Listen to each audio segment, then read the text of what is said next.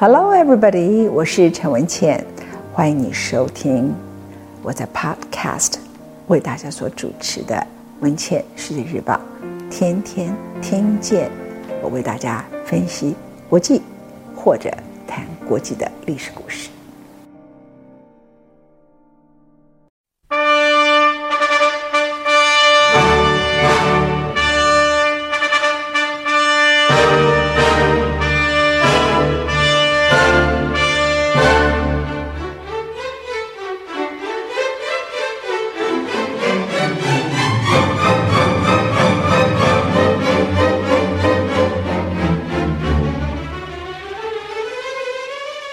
欢迎你来到彼得大帝第五讲，我是陈文茜，谢谢你收听今天为大家制作的彼得大帝第五讲。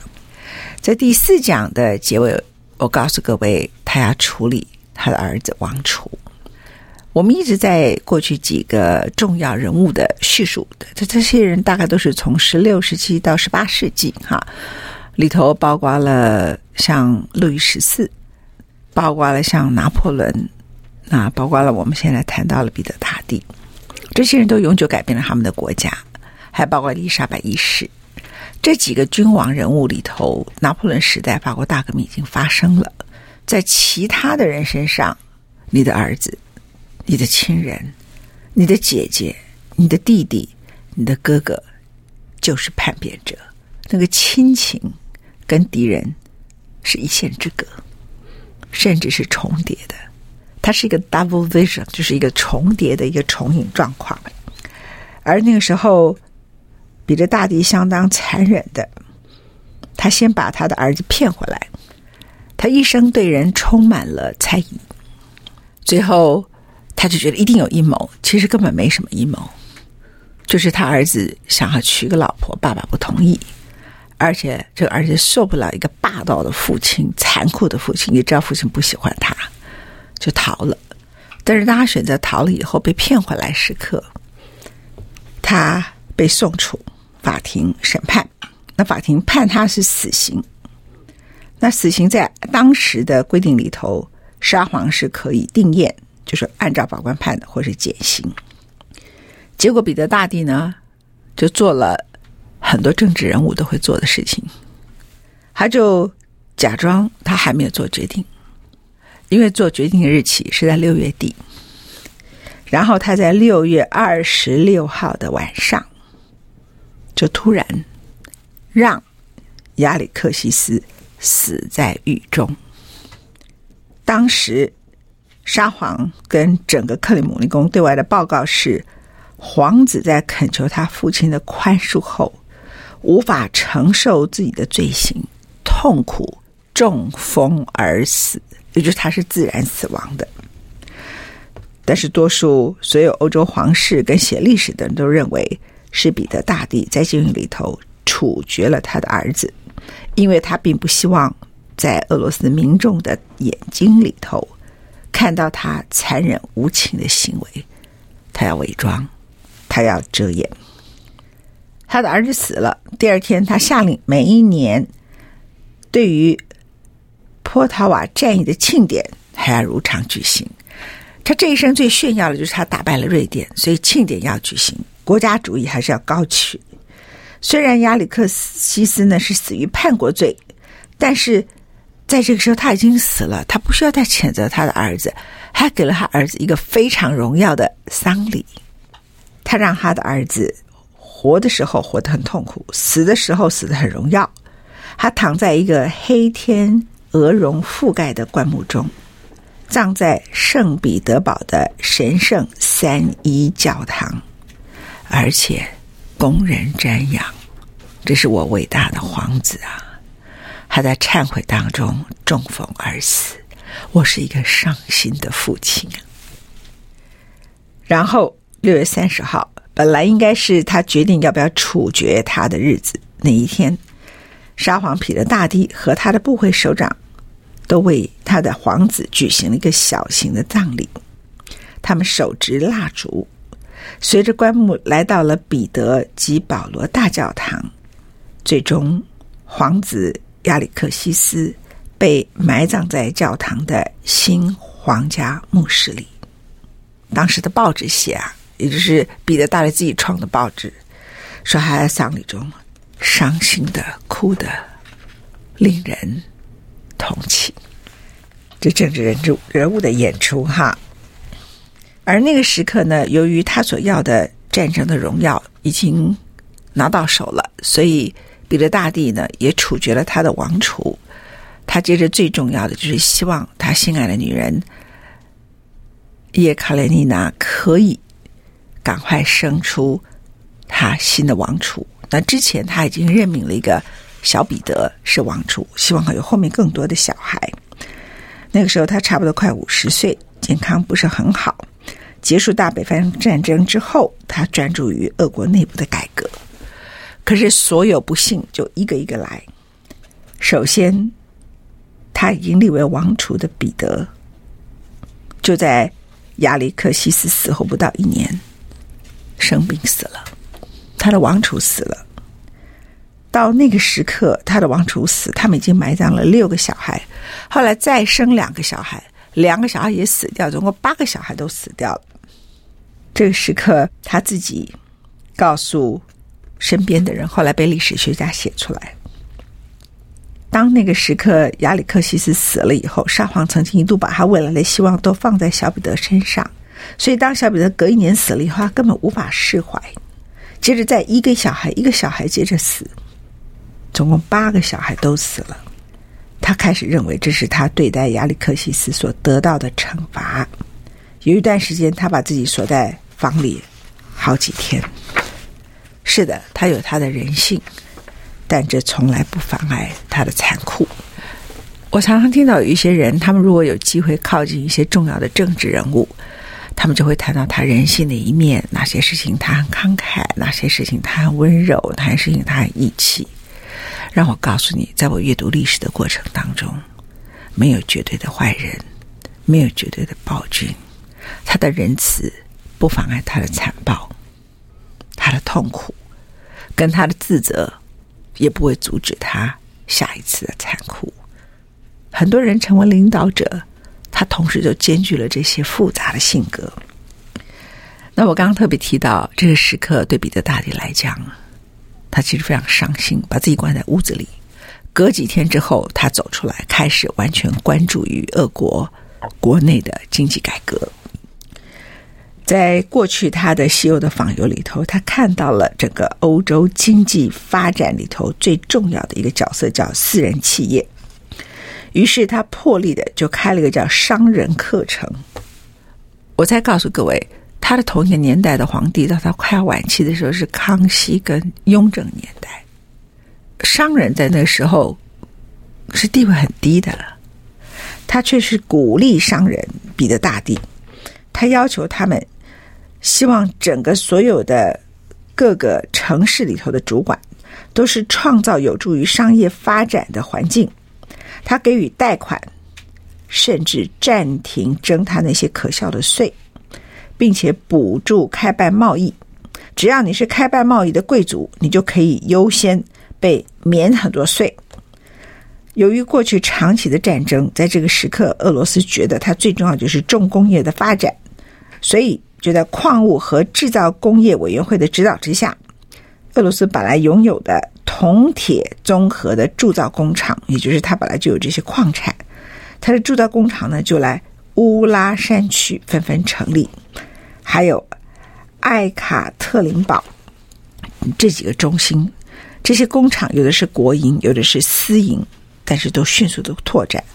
所以到了十八世纪末的时候，俄罗斯已经成为欧洲最大的钢铁制造国。另外一件事情就是他在荷兰学来的贸易，所以他觉得如何让俄罗斯发展贸易，最主要就是要让圣彼得堡成为繁荣的贸易港。于是就开始建立运河系统，来联络俄罗斯广大的内地的水路网和波罗的海，然后拓展往东方的贸易路线。那是属于彼得大帝的一带一路，但是还没有成功哈，因为越过乌拉山脉要探测广大的内陆，找寻可开发的天然资源，这是何等困难的一个工程。而且他下令把贸易从原来过去传统的比较在中亚地区的阿甘哲斯克，逐渐的移到圣彼得堡。整个所有的花费非常高，然后情况很混乱。在整个过程当中呢，其实抗拒力很强，但是至少有一个花费四年的运河连接了沃瓦河和尼瓦河，使得货物的确能够在内地和波罗的海之间。另外，彼得要加强，曾经要加强和中国的贸易，例如像丝、茶这些东方货品。他发现这些都是被威尼斯商人垄断，所以他希望能够从中国谈到丝跟茶的贸易，然后由圣彼得堡再卖到欧洲去，这样他可以赚到钱。所以他就跟中国的皇帝，主要是跟雍正打交道，派了特使来。但满洲皇帝呢，雍正。对外国势力介入他们的国家有诸多疑虑，就严峻地拒绝了彼得的建议，所以彼得这件事情是没有成功的。彼得大帝还改变了通往印度的路线，他试图希望得到里海东岸的控制权。而在他的年代里头，最重要就是开发西伯利亚。过去几个主要的沙皇就把西伯利亚就扔在那里，他认为这里有丰富的资源。于是呢，木材、矿工业都在这里全面的发展。然后接着就是日本现在北方的勘察加千岛群岛，他宣示这里的主权。这就是日本现在跟俄罗斯到现在为止所谓北方四岛的主权之争，就是指这个时代，就当时就是注定了啊。但是整个俄罗斯虽然它有这么庞大的我们所说的国内的改革，有工商业的发展，它基本上仍旧是一个以农业为主的乡村国家。住在城镇的人口不到百分之五，所以他免除了税的对象都是从事贸易的，但是一般的家庭，也就是农民们，税负重到使俄罗斯的人民根本没有办法忍受。所以我在第四讲的时候说，那个时候全俄罗斯的人最恨的人就是叫做税吏，就替政府来征税的。那那个时候税征的对象是一个家，到什么地步呢？在一个俄罗斯的乡村，如果有税吏一来，全家就跑掉了。那因为他们的房子呢，如果是很简陋的，他们就干脆把房子给拆了，让你找不到房子。所以大家怕税怕到这个程度。就在这个时候呢，彼得大帝就改变了他的税收方法，就说不是家庭，他学欧洲就是人口税，就以个人为征收的单位。所以他开始进行了俄罗斯第一次的人口普查，然后征收个人税。每个成年的俄国男子都要缴税，女的不要缴啊。贵族、商人、传教士分开缴税。彼得看法是，个人税呢是很成功的，因为他几乎是到了一七二四年的时候占整个俄罗斯国家总收入的一半。但是你要注意，他征收的对象里头都是男的，他并没有排除农奴跟农人，而农奴跟农人占全国人口的百分之九十五。所以，彼得大帝时代的俄罗斯，它的底层是活得很痛苦的。不过，由于他所创造出来的荣耀的圣彼得堡，以及钢铁，还有他所占领的土地，以及他打败了瑞典这些事情，仍然使他在历史里头拥有崇高无上的名声。再来一件事情是他改变了宗教，他改变宗教的理由跟亨利八世，英国的亨利八世改变宗教的理由几乎都一模一样，因为他觉得教会太有钱了，他要控制他们所得到的财产，他把它没收。而且觉得教会势力太大，那俄罗斯那个时候有五百多所的男的跟女的修道院，这是东正教，所以过着非常奢侈惊人的生活。所以沙皇觉得这些修道士呢，就批评他们，在报纸里头揭露他们生活过于奢华，于是他就趁着东正教的领袖主教死掉的时候，就改宣布改革教会，然后趁这个机会。创设了一个政府部门，叫做修道院局。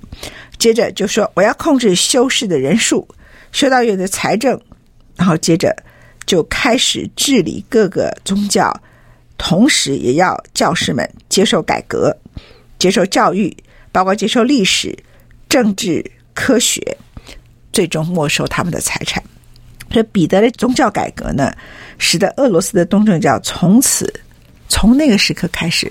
就一直都是国家的附属机构，但是这个沙皇呢，不管他现在的名声是什么，不管他所盖出来圣彼得堡那黄色的外墙，或是有一些湖绿色的、金翠色的、令人难以置信的华丽，都无法安慰。其实年纪没有太大，但是在冰冷的冬天里头，他残破的身体的彼得大帝。在彼得大帝生前的最后几年，他原来所拥有的病情越加沉重，每一个冬天对他都是打击。而且他没有皇储，真正的皇储第一个被他杀了，第二个在杀的隔一年，他立的小王储也死了。继承的问题非常严重，因为他那时候才五十出头，可是眼看着他的身体，大家都知道束手无策。这个时候，彼得大帝知道他不可能会有一个男的继承人，所以首先他就借由他当时的威望，废除了就有父死子继的。沙皇继位的传统法律，宣布今后每一位沙皇都可以选择自己的继承人。他宣布之后，才正式的和他心爱的妻子秘密结婚的妻子叶凯塞琳娜，一七二四年的五月，在莫斯科的圣母升天大教堂，两个人举行了一场婚礼。彼得穿着轻便的蓝色短上衣和红色丝长袜，皇后叶凯瑟琳娜穿着镶金边的紫色长袍，然后她将一个镶有两千五百颗钻石、珍珠和贵重的宝石，在钻石的十字架上的顶端，还有一颗巨大红宝石的皇冠。放在叶卡塞琳娜的头上，然后彼得就在那一刻，五十二岁的时候的他，宣布他的妻子将来可以成为俄国女皇。那年的夏天，并没有改善他的病情，他的病情越来越恶化，他深受苦痛跟折磨。但是彼得大帝还是大帝呀。他还是有一些很了不起的行为，就是这个状况，我看了都很不可思议啊！十一月的时候，他觉得他要出去走一走，然后呢，他在圣彼得堡到了圣彼得堡养病，他就看到了尼瓦河，有一艘翻覆的船只上的很多旅客在尼瓦河里头求救，他居然作为沙皇，他跳下去救他们，他个子非常的高大，他跳下去救他们，然后之后。就发烧病倒在床上，大死之前都没有复原。到了一月中旬，他的病情加重，而且身体里头都有一些褥疮啊，开始一个一个产生。这个时候，心烦意乱的皇后坐在她丈夫的床前，恳求神除去她的痛苦。彼得在进入最后谚语的状况，就是。几乎完全是昏迷的状态前，试着写下遗嘱。他才刚刚写，将所有给予还没有写完，就断气了。断气的时间是一七二五年二月八日的早上。这位在俄罗斯历史里头，可能全欧洲皇室都不能忽略的皇帝，他走了。他被安葬在。同样是圣彼得堡，我刚才所说的，被他可能是处决掉的亚历克西斯的坟墓的附近。那时候俄罗斯人就说啊，可怜的儿子，连在死以后，那个不快乐的儿子也无法脱离他父亲长久的阴影。另外一个说法就说，可怜的沙皇啊，他多么痛恨他的儿子，也是得躺在一起死。有的时候是一件。最公平的事情，然后悲痛的寡妇，也是不可思议一段历史。一个俄罗斯非常破落的农村里头的一个妇女，经过二十三年之后，成为彼得大帝的太太，秘密结婚，又成了皇后，最后成为王位的继承人。她成了女皇。彼得担心他的改革无法持续下去，但是他的妻子叶卡列琳娜持续了这件事情，让俄罗斯一直朝西方而去。而且往他所想象的方向继续发展。所以，你不要看轻一个农妇、农村里的小女孩，他其实在他俄罗斯历史里头拥有很高的地位。于是，他和他的妻子就建立一个俄罗斯史里头的典范。虽然有些残酷的手段会被别人提及，但是俄国这个国家的观念从此成了凝聚这个广大的跨越欧亚领土的永动之国最重要的强烈认同，直到今天。他的惊人的成就，基本上受到俄罗斯人的尊崇。他的残酷对百姓的压迫，虽然遭人唾骂，但是在历史里头没有被太多的记录下来，因为后来的沙皇更惨、更糟。当然，我们可以说，如果没有俄罗斯人民的重大牺牲，彼得的成就根本无法实现。但是，还是他的见识、他的意志力、他的战略。以及他对西方的各种远见，他知道俄罗斯不如这些国家，使他永久改变了俄罗斯，结束了俄罗斯的黑暗历史。所以你看彼得大帝历史，把他跟中国康熙时代，虽然我们说康熙叫盛世，他也算是一个英明的皇帝。我们也说了雍正改变了清朝的财政，但是如果以远见，以对西方的了解，以对改造，以对这个强化工业。